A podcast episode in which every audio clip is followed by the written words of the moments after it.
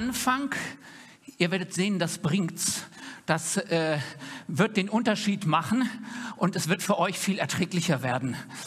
Jesus, ich danke dir äh, für diesen Morgen. Ich danke dir, dass dein Heiliger Geist heute Morgen hier ist, dass wir das schon im Lobpreis erleben durften. Ich bitte dich, dass du, Heiliger Geist, mich jetzt so führst, und äh, meinen Wund so bewegst, dass die Worte rüberkommen, die du auf dem Herzen hast, damit die Menschen, die zuhören, von dir erreicht werden und äh, von dir Hilfe und Heilung und Rettung erfahren. Danke jetzt für diesen Morgen. Genau, es geht um Leben. Wir dürfen heute die Predigtreihe, die Chang letzte Woche begonnen hat, Leben weiterführen. Leben, das zentrale Thema unserer Gemeinde. Ähm, wir werden ja demnächst auch so heißen. Und heute geht es auch wieder um Erleben. Du hast ja gestern auch äh, oder vor einer Woche über Erleben geredet. Und wer von euch möchte nicht Gott in seinem Leben erleben? Wer möchte nicht äh, erleben, dass Gott dich gebraucht? Möchtest du erleben, dass äh, ja, Gott dich so verändert, dass du ein Segen bist für viele Menschen und dass du in deinem Herzen erlebst, wie Gott äh, dich berührt und dadurch Zeichen und Wunder in, in deinem Leben passieren. Also ich wünsche mir das von ganzem Herzen, dass das passiert. Und äh, das ist auf jeden Fall das, was Gott auch möchte. Das ist die gute Nachricht. Gott möchte das tun.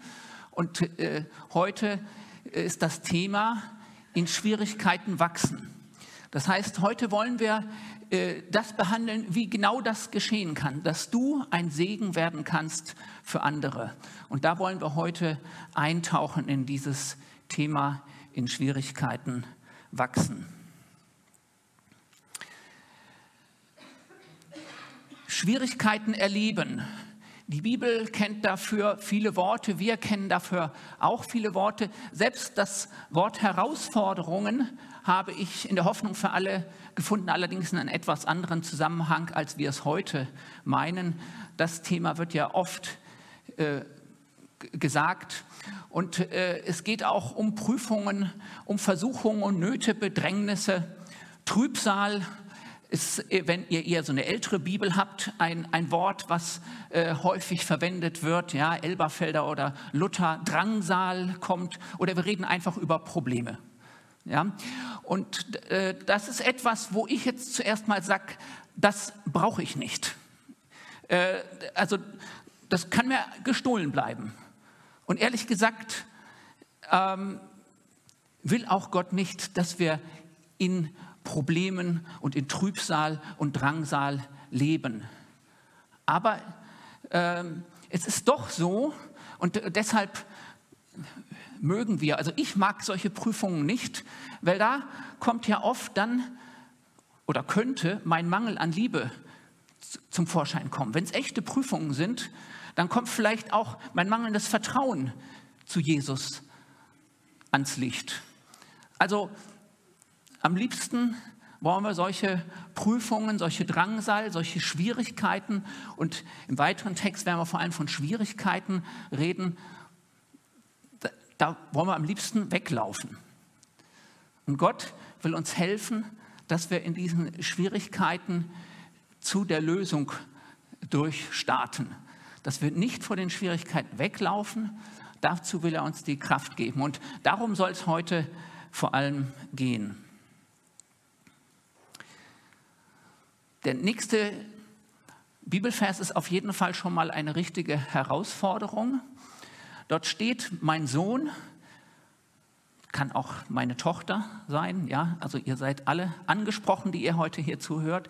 Mein Sohn, meine Tochter, wenn der Herr dich zurechtweist, dann sei nicht entrüstet, sondern nimm es an. Denn darin zeigt sich seine Liebe. Darin zeigt sich seine Liebe. Das ist fast unbegreiflich. Wie zeigt sich denn Gottes Liebe in äh, Zurechtweisung oder in, da steht jetzt weiter, wie ein Vater seinen Sohn erzieht, den er liebt. Hier wird nochmal betont, er liebt ihn. Also ist, er macht es nicht irgendwie aus Bös Bosartigkeit. Gott ist grundsätzlich gut. Gott ist immer gut. Ja? Und so erzieht aber der Herr jeden oder jede mit Strenge, den er als sein oder die er als sein Kind annimmt. Gott will uns annehmen. Und dazu will er auch, dass wir wachsen. Und das Wachstum geschieht durch die Umstände, in denen wir oft drin sind. Und diese Umstände sind ja Umstände, die äh, wir uns nicht unbedingt aussuchen. Das sind äh, wahrscheinlich gerade auch die Situationen, die ich nicht beeinflussen kann. Da kommt Gottes Erziehung ganz besonders zum Tragen. Wenn ich dann irgendwie versuche, die Sachen selber in die Hand zu nehmen, dann wird es oft schwierig an der Stelle. Aber Gott möchte nicht, dass wir leiden. Ich halte auch nichts von, von einer äh, Religiosität oder von äh, einer Theologie, die das Leiden so hoch stellt, dass die, die besonders viel leiden, das sind die, die besonders heilig sind. Nein, Gott will, dass uns geholfen wird. Aber er gebraucht diese Schwierigkeiten zur Erziehung dazu, dass wir wachsen können.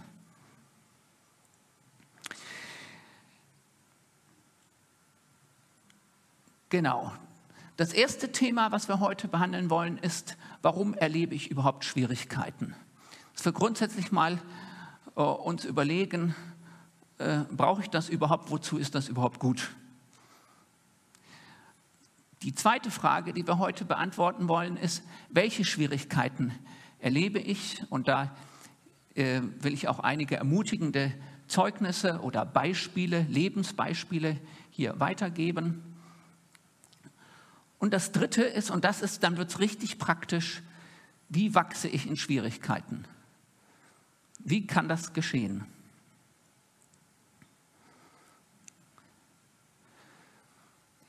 Warum erlebe ich Schwierigkeiten? Hier steht, in Schwierigkeiten erlebe ich Gottes Hilfe. Das klingt jetzt eigentlich erstmal ganz banal, denn ohne Schwierigkeiten kann Gott ja nicht helfen. Und wenn ich Schwierigkeiten erlebe, die ich meine selber lösen zu können, dann kann Gott auch nicht helfen. Das heißt, es geht um richtige Schwierigkeiten, um echte Schwierigkeiten, also um wirkliche Herausforderungen, die, die wir nicht selber lösen können. Und dann wenden wir uns auch an Gott. Und wenn wir uns an Gott wenden, dann kann er uns auch helfen.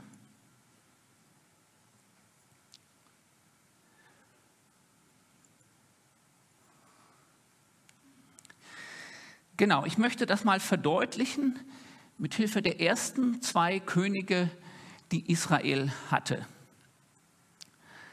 Der erste, wie ihr seht, war der Saul und der zweite war der David.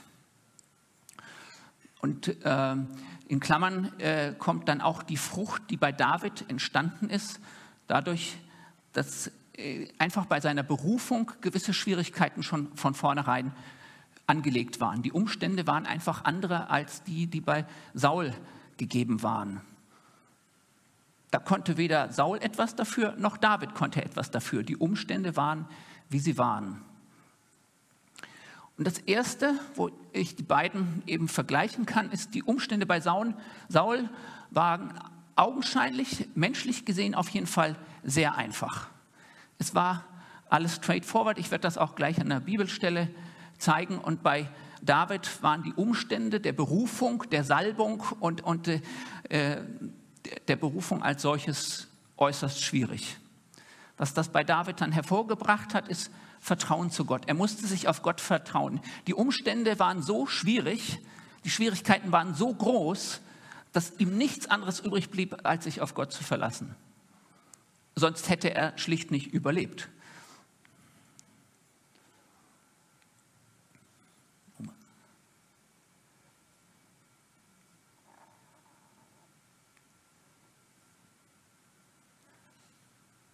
Ich glaube, Björn, du musst mir helfen. Gut. Die erste Bibelstelle beschreibt äh, die Berufung von Saul, aber jetzt auch nur ein Vers daraus. Ähm, ich werde jetzt auch nicht die ganze Geschichte erzählen, sonst äh, würden wir äh, heute Abend hier noch sitzen. Aber äh, das ist natürlich nicht das Ziel. Aber ähm, der Saul ist, weil er die Esel seines Vaters gesucht hat, äh, zu Samuel gekommen. Und Samuel war damals äh, die anerkannte Autorität in Israel. Er war äh, Richter, aber war vor allem Prophet. Und, ähm, und dann hat Samuel Saul gesalbt zum König, weil das Volk das so wollte. Nicht unbedingt, weil Gott das so wollte. Weil das Volk brauchte ziemlich schnell einen König, weil die, die Philister schon äh, die Israeliten stark bedrängt haben. Und nun steht hier, Saul verabschiedete sich von Samuel und ging fort. Da veränderte Gott ihn tief in seinem Herzen. Das heißt hier ganz krass, ohne große Vorwarnung, zack, Gott hat ihn verändert und hat ihm ein Herz eines Königs gegeben. Er wurde mutig und stark und man sieht das dann auch hinterher und alles, was Samuel vorausgesagt hatte, traf noch am selben Tag ein. Das heißt ziemlich schnell. Ja, also ich hätte auch gern so schnell solche äh, Prophetieerfüllungen. Äh, oft erlebe ich, dass ich Jahre warten muss, bis sich eine Prophetie erfüllt, die was weiß ich, ein Ed Trout oder andere mir gegeben haben.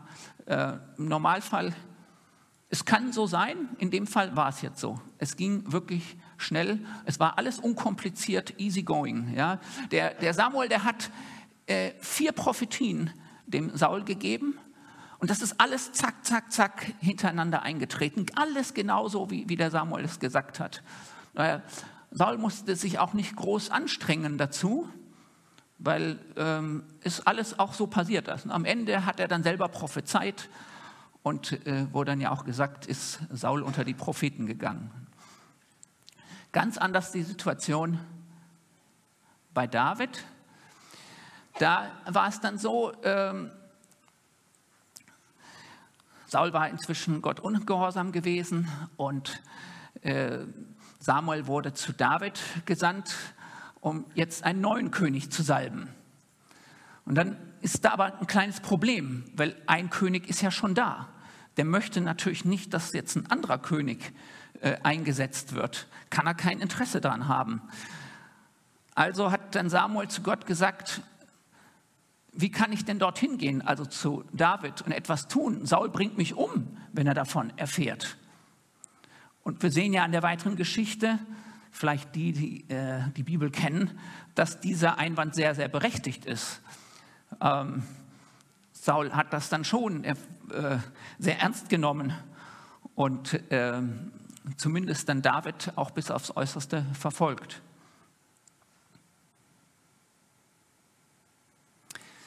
Das heißt, die Umstände waren äh, äußerst schwierig und, und David musste sich dann auch erstmal bewähren. Es kam dann Situation, dass er eben Schwiegersohn werden konnte von äh, Saul. Aber auch dazu musste er sich bewähren. Er musste erstmal äh, in den Kampf ziehen und so und so viele Philister töten unter Gefahren. Vorher auch äh, dem äh, Goliath begegnen, dieser Kampfmaschine oder, ne, also quasi, das, das muss irgendwie äh, wie, wie heute die, diese Superheroes äh, sein. Ne? Quasi so, so stelle ich mir den, äh, den Goliath vor, ne? wie, äh, der eigentlich unbesiegbar ist oder übernatürliche Kräfte hat. Ne? Aber dem ist David also äußerste Schwierigkeiten. Gut. Und äh, wenn wir dann die Geschichte weiterlesen, dann sehen wir, es gab ziemlich viele Widerstände gegen diese äh, Berufung von David. Bei Saul waren es wenige, man kann nicht sagen, es waren keine Widerstände. Äh, wenn ein König eingesetzt, gibt es immer Widerstände. Und auch dort wird von geringfügigen Problemchen geredet, aber die hat Saul quasi so beiseite getan. Aber bei David gab es jede Menge Widerstände. Sogar seine eigene Familie, die war dagegen. Die waren sowas von eifersüchtig. Ihr erinnert euch vielleicht daran, der war der jüngste von acht Söhnen, der David. Und alle anderen wurden vernachlässigt und die war natürlich sowas von eifersüchtig auf den David. Und David, äh, das merkt man auch im Vorfeld zu diesem Kampf von Goliath, da hat da richtig viel Widerstand bekommen, richtig Gegenwind. Und dann noch, noch ein dritter Aspekt, den ich äh, auch extrem wichtig finde,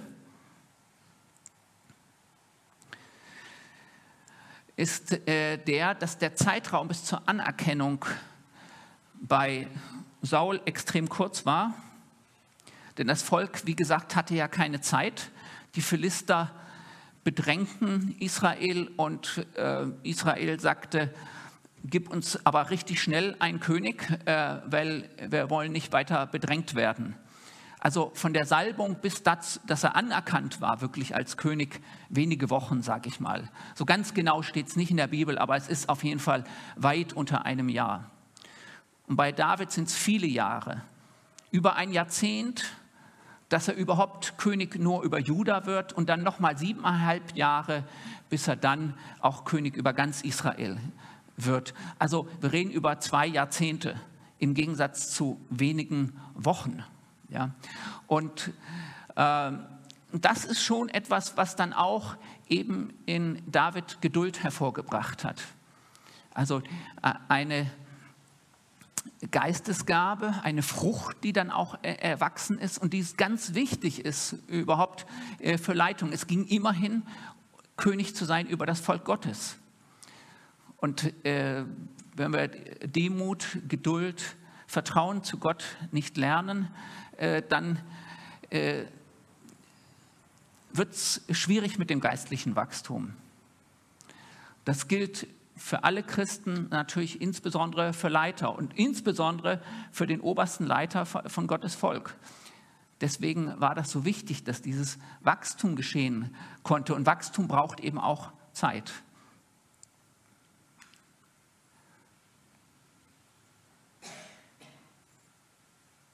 Ihr könnt das dann nachlesen, 1. Samuel 10 bis 2. Samuel 5. Das sind also viel, viel mehr Verse als, als du letzte Woche. Das können wir halt nicht alles lesen, äh, die, die ganze Geschichte, aber kann ich nur sehr, sehr empfehlen, äh, das mal zu tun. So, dann ähm, kommen wir wieder zurück zu unserer Ursprungsfrage, warum erlebe ich denn Schwierigkeiten? Und ja, David hat Gottes Hilfe erfahren und dadurch ist sein Vertrauen zu Gott gewachsen. Er hat Gottes Güte erlebt und das ist eben so wichtig, dass wir Gottes Güte erleben in unserem Alltag. Und dadurch entsteht geistliches Wachstum.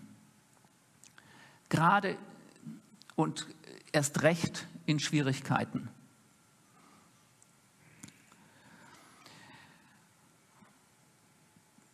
Genau. Ein Bibelvers habe ich uns dafür auch mitgebracht. Das ist Römer 5, Vers 3 bis 5. Und dort steht, äh, nachdem auch Gottes Güte erklärt wird, weil Jesus gekommen ist und für unsere Schuld gestorben ist und wir bei Gott sein können, steht dann aber auch, wir rühmen uns nicht nur Jesus Christus und, und seines Kreuzes Todes, sondern steht auch, wir rühmen uns in den Bedrängnissen. Da wir wissen, dass die Bedrängnis Ausharren bewirkt. Das Ausharren aber Bewährung. Die Bewährung aber Hoffnung.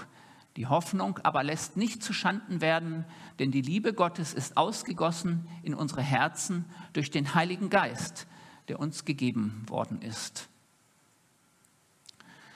Und hier ist dieser Wachstumspfad beschrieben, der auch durch die Bedrängnisse geht und dann aber Ausharren, Bewährung, so wie sich David auch bewährt hat über die Jahrzehnte und dann eben auch Hoffnung. Gott will, dass wir Hoffnung haben. Und es ist eben ein besonderes Zeugnis, wenn wir Hoffnung haben, gerade wenn die Umstände schwierig sind. Das ist dann ein richtiges Zeugnis für Menschen um uns herum. Wenn wir Hoffnung haben, äh, weil es uns super gut geht, naja, das ist keine richtige Hoffnung. Ja, dann sagen die Menschen um uns herum, naja, also, dass du Hoffnung hast, das ist, ist irgendwie klar, dir geht es ja super gut. Ne?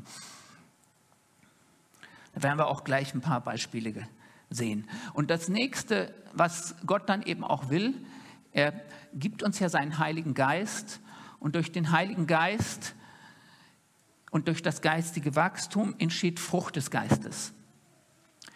Und die Frucht des Geistes bewirkt, dass wir eine Hilfe für Mitmenschen sind. Wenn wir Freundlichkeit, Friede ausstrahlen, wenn wir geduldig sind, wenn wir demütig sind, dann sind wir ein Segen für andere. Dann können wir erleben, dass wir ein Segen sind für andere. Und deswegen ist dieser Wachstumspfad so wichtig. Und er führt eben auch und gerade über Schwierigkeiten.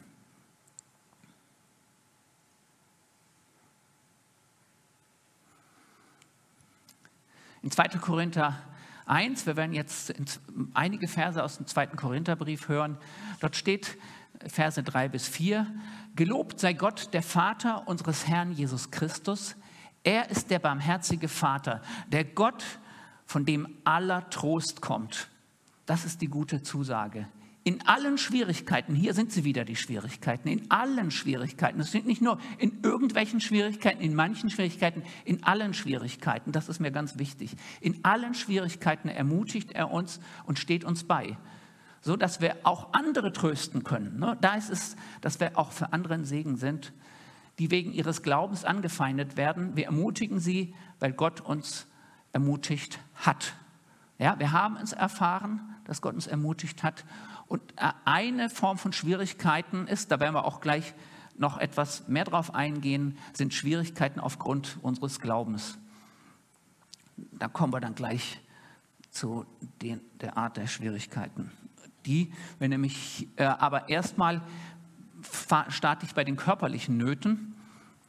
Das ist was vielleicht augenscheinlich für, für viele äh, äh auch sehr, sehr erfahrbar ist und äh, was sicherlich Schwierigkeiten sind, die, die ernst zu nehmen sind, die wahrscheinlich jeder schon mal erfahren hat. Genau, und äh, da fällt mir ein Weihnachtsgottesdienst ein, zu dem ich euch alle noch einladen will. Der war vor viereinhalb Monaten, also Weihnachten 2020. Und während wir hier waren im Gottesdienst in Langenfeld, äh, war parallel einen Gottesdienst im zentralen Breitscheidplatz in Berlin.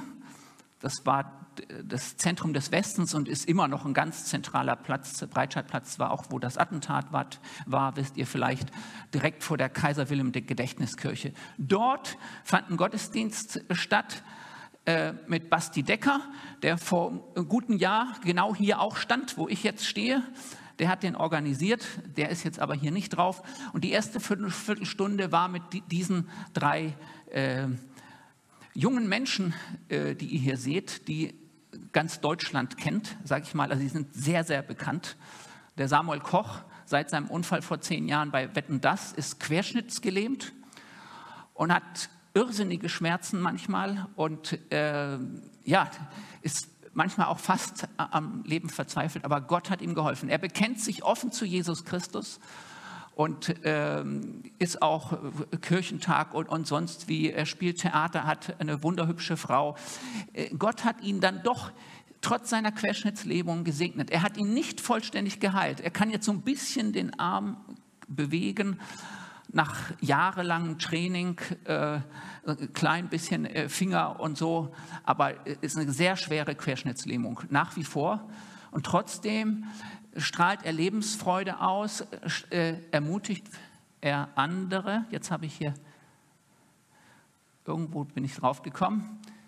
Ihr sollt die noch sehen, weil ich, ich finde das auch so toll, ne, diese Gestik von, von, Samuel da. Also ich bin einfach begeistert.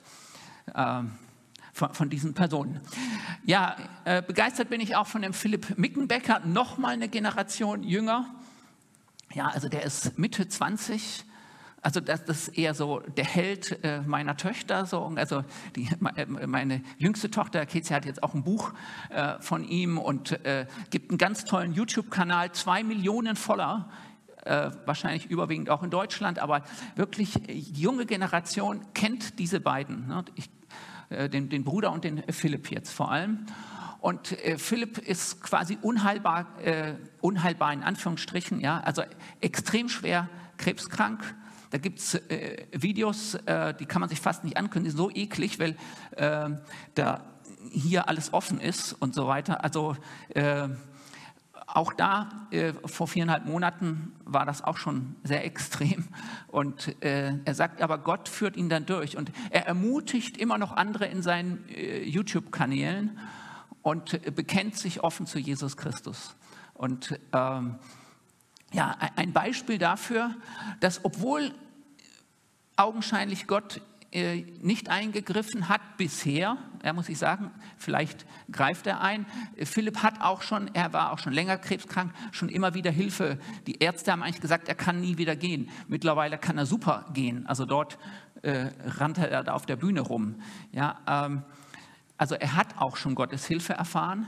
Und momentan ist es sehr schwierig, aber er hält trotzdem an Gott fest. Und auch hier in der Gemeinde haben wir ja etliche Beispiele von äh, Geschwistern, die an Jesus Christus festhalten, auch wenn die Umstände, wenn die Krankheit sehr schwierig ist ja, oder ähm, augenscheinlich nicht so viel Heilung passiert.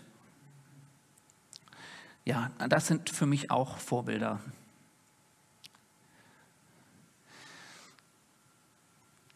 Das nächste Bild war ja schon äh, gekommen. Das ist die materielle Not. Da habe ich Gott erst gesagt, naja, also ich erfahre wenige materielle Not, aber unter uns, äh, obwohl wir jetzt nicht in Afrika sind und auch nicht nach dem Zweiten Weltkrieg, aber es gibt doch materielle Not. Wir haben es auch schon in der einen oder anderen Predigt gehört. Äh, bei Selbstständigen, bei Künstlerinnen und Künstlern, ja, äh, ist in den letzten Monaten, in, in, im letzten Jahr schon materielle Not entstanden. Es ist vielleicht anders als äh, in Afrika, aber es geht schon auch ins Existenzielle. Und denen, äh, die wie ich äh, extrem reich gesegnet ist, sind, ist vielleicht dann der Auftrag gegeben, solchen Menschen zu helfen oder äh, ja auch denen, die, die in Not sind. Und ich glaube, dass äh, ist, was ich hier an, der Stelle erstmal sagen will, weil wir haben noch ein paar andere Themen. Ähm, also man könnte jetzt sehr, sehr, viel über Finanzen äh, reden, man könnte sehr viel über materielle Dinge reden. Eine Sache ist mir aber doch wichtig, die ich euch weitergeben will in, in Zusammenhang mit Schwierigkeiten. Eine Schwierigkeit ist auch zu sagen, ich widerstehe all diesem Konsumdenken. Alles, was mich dort anbombardiert aus der Werbung, aus den Medien, aus dem Internet. Und da kommt richtig viel und äh, dir wird ja Tag ein, Tag aus suggeriert, was du alles haben solltest. Und da macht Gott den Unterschied. Und der Heilige Geist in dir macht den Unterschied und, und, und zeigt uns, dass es vielleicht gar nicht so wichtig ist oder vielleicht auch warten kann dass man zumindest nicht sich deshalb verschulden sollte, auf gar keinen Fall in weitere Abhängigkeit zu bringen, sondern vielleicht äh, mal den Blick nach Afrika oder Südamerika zu werfen und eben zu sagen, ja, ich brauche vielleicht das und das nicht unbedingt. Und äh, da haben wir als Christen eine große Chance, weil äh, da eben auch das Thema ist, womit fülle ich mich und äh, dadurch, äh, dass ich mich mit dem Wort Gottes, also mit der Bibel und äh, mit dem Gespräch mit Gott fülle, äh, bekomme ich auch eine andere Perspektive, auch was das Materielle betrifft. So, und dann kommt eben dieser ganz große Block menschliche Konflikte. Das ist natürlich ein Riesenthema.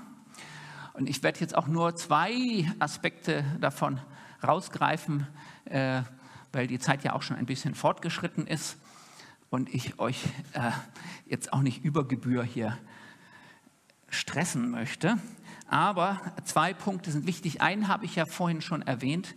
Das ist nämlich der Aspekt, äh, dass wir verfolgt werden können. Na, weil wir zu Christus gehören. Und äh, sicherlich in unserem Land, äh, weil hier doch eine sehr große Religionsfreiheit ist und äh, äh zumindest offiziell also keine Christenverfolgung, also Deutschland gehört nicht, ist nicht auf dem Verfolgungsindex, aber die Anzahl der Länder dieser Welt, in der Christen verfolgt werden, die nimmt jährlich zu. Ne? Wir, wir kommen auch gleich noch zu dem Thema. Viele Grüße an der Stelle schon von Dominik, ähm, aber ich äh, komme gleich dazu. Ähm, Genau. So. Und äh, das war aber vor 2000 Jahren auch nicht anders. Äh, die Schwierigkeiten, sagt Paulus, also auch hier wieder Schwierigkeiten, äh, bedrängen uns von allen Seiten. Und doch werden wir nicht von ihnen überwältigt. Wir sind oft ratlos, aber wir verzweifeln nicht. Wir verzweifeln nicht. Von Menschen werden wir verfolgt. Und das war bei Paulus jetzt zunächst mal vor allem von frommen Juden, also denen, die äh, Jesus nicht annehmen wollten, die das Evangelium nicht annehmen wollten. Es haben ja auch viele Juden Jesus angenommen, das muss man ja auch sehen an dieser Stelle. Ne? Aber äh, damals war das eben dort, dann in, in Vorderasien und in Europa dann vor allem äh, von, von der Stelle zunächst mal. Aber bei Gott finden wir Zuflucht. Das ist eben die positive Botschaft. Ja? Auch in Verfolgung, wir finden bei Gott Zuflucht. Wir werden zu Boden geschlagen, aber wir kommen dabei nicht um. Und äh, außer den Juden waren es dann letztendlich auch äh, und wenn man dann den zweiten Korintherbrief liest, von, von, dem ich hier auch nur Ausschnitte zeige, dann sehen wir, dass auch innerhalb der Gemeinde, auch unter den gläubigen Christen sehr wohl äh, Paulus aufs heftigste kritisiert wurde. Das heißt also auch von dort äh, kam Kritik. Aber Paulus sagt, tagtäglich erfahren wir am eigenen Leib etwas vom Sterben, das Jesus durchlitten hat. Wir haben Teil am Sterben, heißt es in anderen Übersetzungen. Ja, wir haben Teil am, am Tod Jesu Christi, das ist ja auch was die Taufe aussagt, so wird auch etwas vom Leben des auferstandenen Jesus an uns sichtbar. Und ich habe es ja gerade schon erwähnt, Kritik. Kritik kann gut sein, Kritik kann aber auch schlecht sein.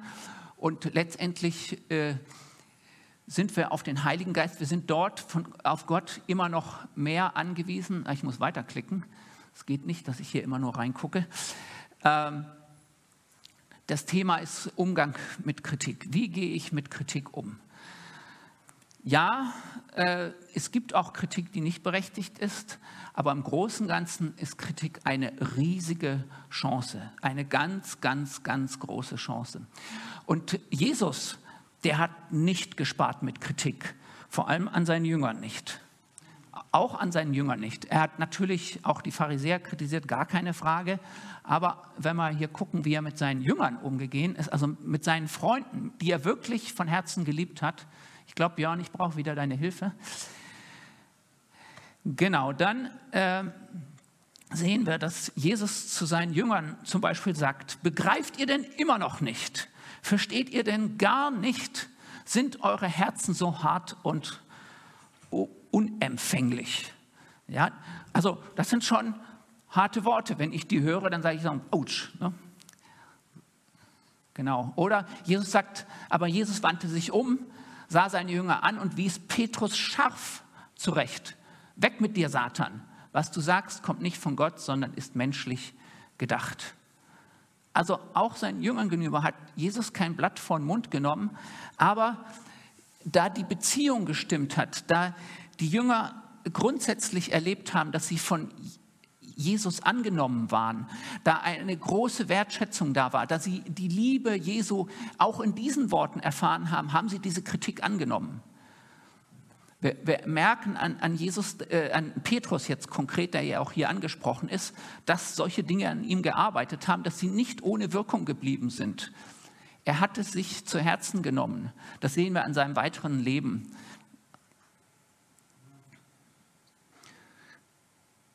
Und hier noch zwei ah, weitere Kostproben.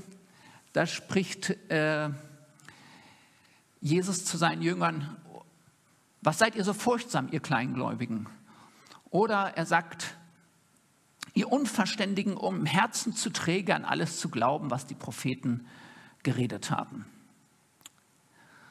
Aber auch heute ist es ja noch so, Jesus ist jetzt in Person nicht hier, aber der Heilige Geist ist hier und ich erlebe es oft, ich brauche Kritik. Ich erlebe es oft, dass der Heilige Geist zu mir spricht in der stillen Zeit und sagt, hier, da hast du gesündigt, du hast äh, dich lieblos verhalten, du hast mir nicht vertraut. Und äh, dann ist aber die große Chance, und das ist der Riesenunterschied, den wir haben zu Saul. Wir können jederzeit umkehren. Saul ist von Gott verworfen worden, zumindest als König. Ja? Ähm, wir können zu Gott jederzeit umkehren. Weil Jesus gekommen ist, haben wir die, diese Chance. Und, und es passiert aber nicht nur durch den Heiligen Geist in der stillen Zeit. Ich habe es auch nötig, dass ich auch von Menschen kritisiert werde. Weil ich bin oft äh, blind auf bestimmten Stellen. Ja? Selbst in der stillen Zeit und sage, ja, Gott redet zu mir, aber be bestimmte Sachen merke ich nicht. Und ich bin dankbar, auch in, in den letzten Jahren, dass äh, ja, liebe Menschen, so wie hier Tabea oder meine Frau Christina oder Ulrich Langenberg oder Waldemar Hübner, Michael Becker, Manfred Lieske oder auch Peter Schneider mir Dinge gesagt haben, wo ich am ersten Moment gedacht habe, ouch, das ist ungerecht. Was äh, die Person jetzt gesagt hat, äh, das tut weh. Aber dann hat der Heilige Geist mich hoffentlich bald, manchmal hat es ein bisschen länger gebraucht, muss ich zugeben. Manchmal hat er viel Geduld mit mir gebraucht, der Herr, und gesagt, hm, eigentlich hatte die Person doch recht. Ja, da wurde doch konkret Lieblosigkeit oder Kleinglauben ja, angesprochen, manchmal sehr konkret. Und äh, das sind äh, Dinge, die, wenn ich sie nicht bereinige und nicht äh, vor Gott bringe, äh, meinen Wachstumsfalt aufhalten. Aber wenn ich sie dann Gott bringe und sage, hilf meinem Unglauben, ja, so wie der Vater, der wollte, dass sein Kind geheilt wurde, in der einen Geschichte mit dem epileptischen Sohn, wenn ich dann komme und Jesus um Hilfe bitte, dann kann er mir auch helfen.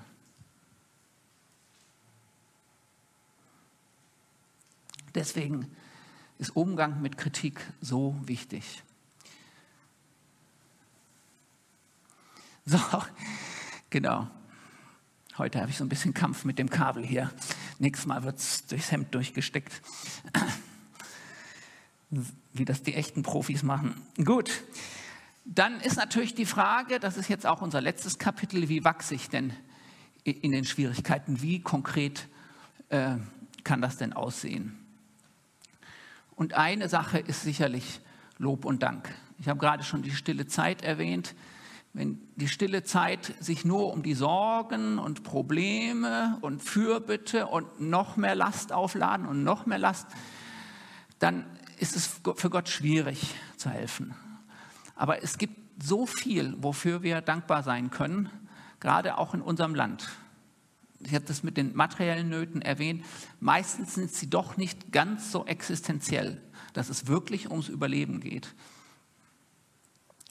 Und äh, es, also ich könnte jetzt natürlich noch viel, viel mehr ausführen. Wir haben äh, eine fantastische Religionsfreiheit in unserem Land, wo ich wirklich Gott jeden Tag auch danke für unsere Regierung. Es, gibt genug Grund zur Kritik, sicherlich aber äh, wir sind sehr, sehr privilegiert. Und ähm, dass wir jetzt hier ein Vierteljahr ohne Unterbrechung Gottesdienst feiern äh, durften, das ist auch wegen, weil wir in einem Rechtsstaat leben. Und das ist nicht selbstverständlich. Man kann wirklich gucken, links und rechts, da sieht das alles dann schon ganz anders aus.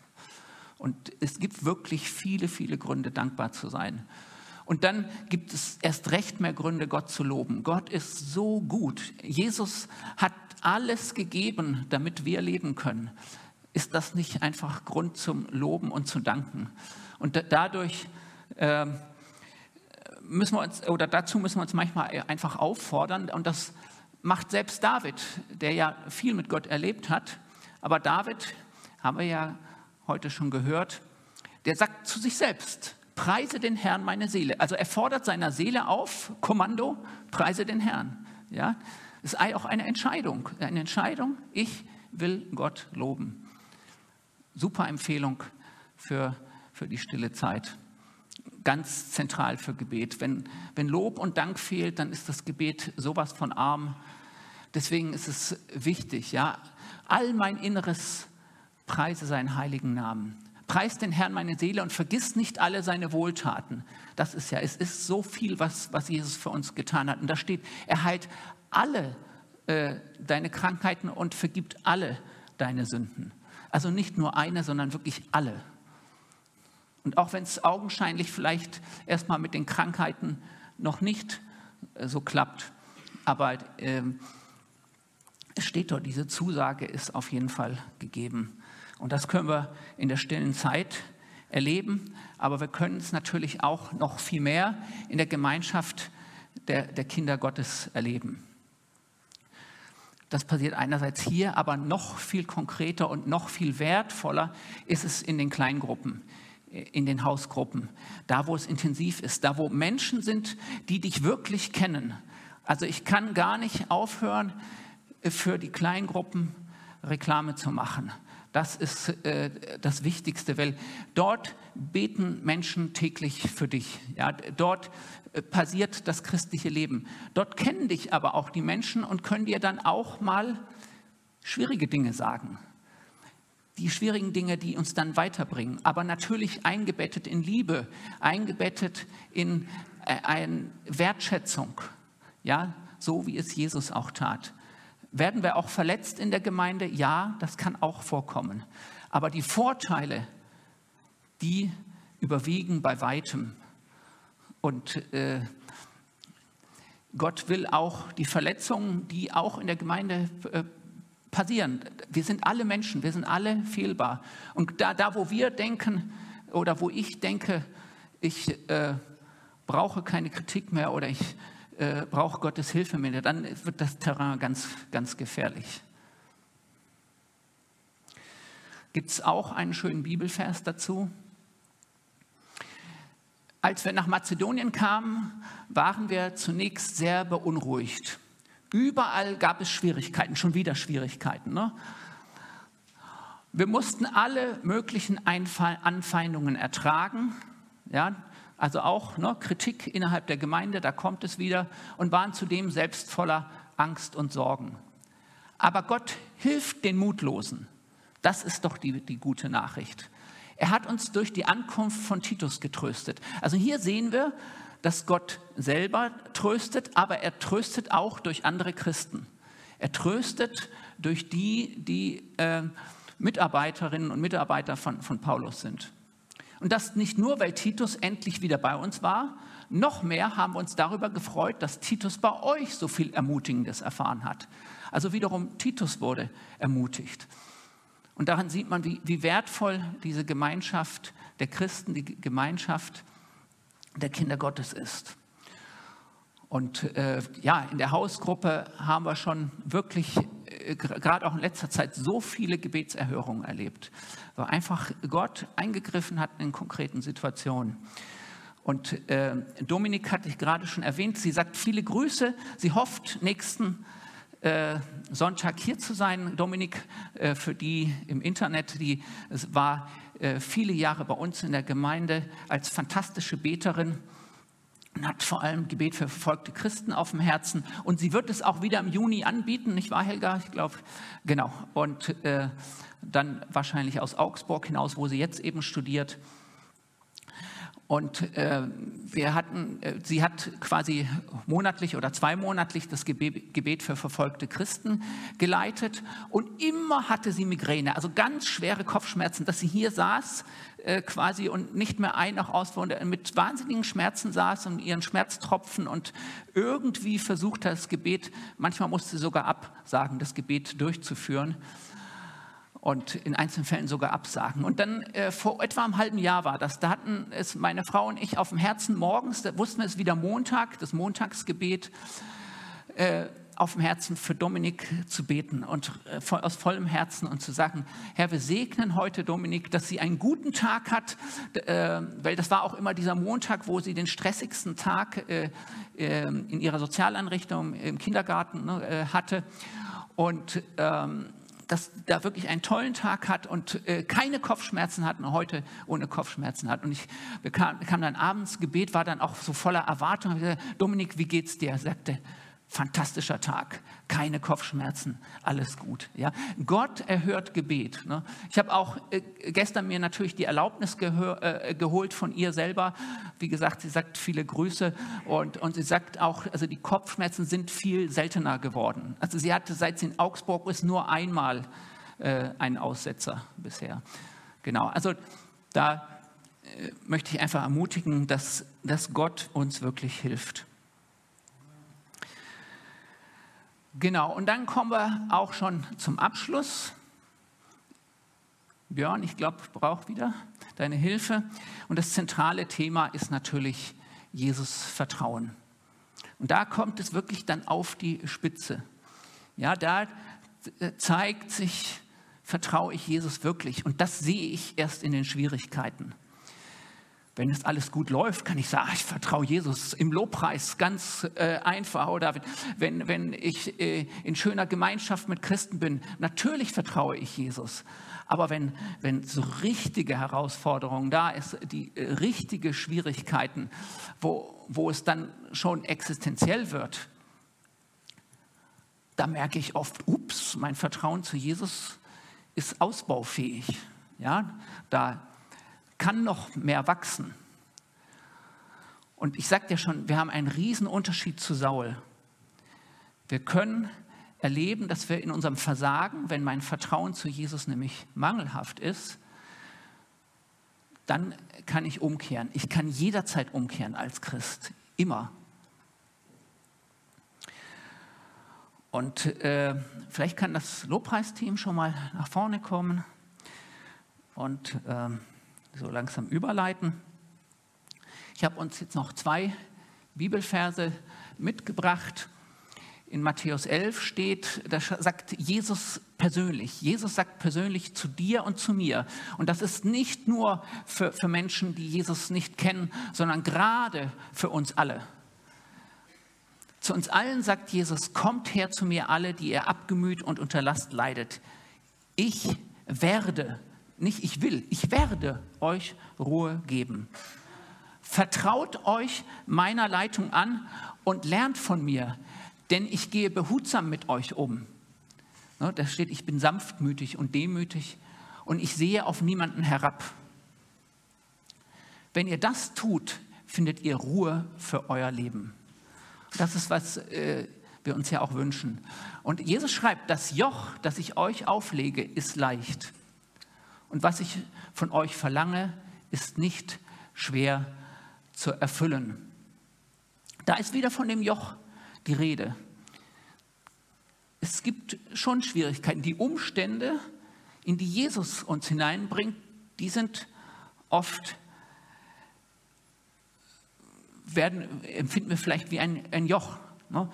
Shang hat letzte Woche ähm, ja, von auch gewissen Grenzen gesprochen. Von Grenzen haben wir auch äh, hier geredet im Zusammenhang mit Prüfungen, Schwierigkeiten. Und die Frage ist an der Stelle, schaffe ich mir jetzt selber Erleichterung? Suche ich quasi selber einen Ausweg? Versuche ich die Abkürzung zu nehmen? Oder kehre ich um zu Jesus? Sage ich ja, ich brauche noch mehr Vertrauen zu dir ich, ich will unter deinem Joch sein. Ich will die Dinge, die du mir auferlegst, die will ich tragen. Ich will nicht wegrennen. Und da möchte ich vor allem ermutigen, nicht wegrennen aus christlicher Gemeinschaft. Das ist so wichtig. Ja, es kann manchmal schwierig sein in christlicher Gemeinschaft. Wir haben das ja auch gelesen in Bibelstellen. Da kommt Kritik, ob nun berechtigt oder nicht berechtigt, sei dahingestellt. Es sind auf jeden Fall Herausforderungen und Schwierigkeiten. Aber in diesen können wir wachsen. Und das tut uns Jesus hineinstellen. Und wenn wir umkehren, dann kommen wir natürlich näher zu Jesus. Denn wenn ich zu Jesus umkehre, komme ich näher zu ihm. Und das ist, was er möchte Und die nächste Botschaft, der nächste Bibelvers ist, wird oft verstanden als eine Botschaft für Menschen, die Jesus noch nicht kennen.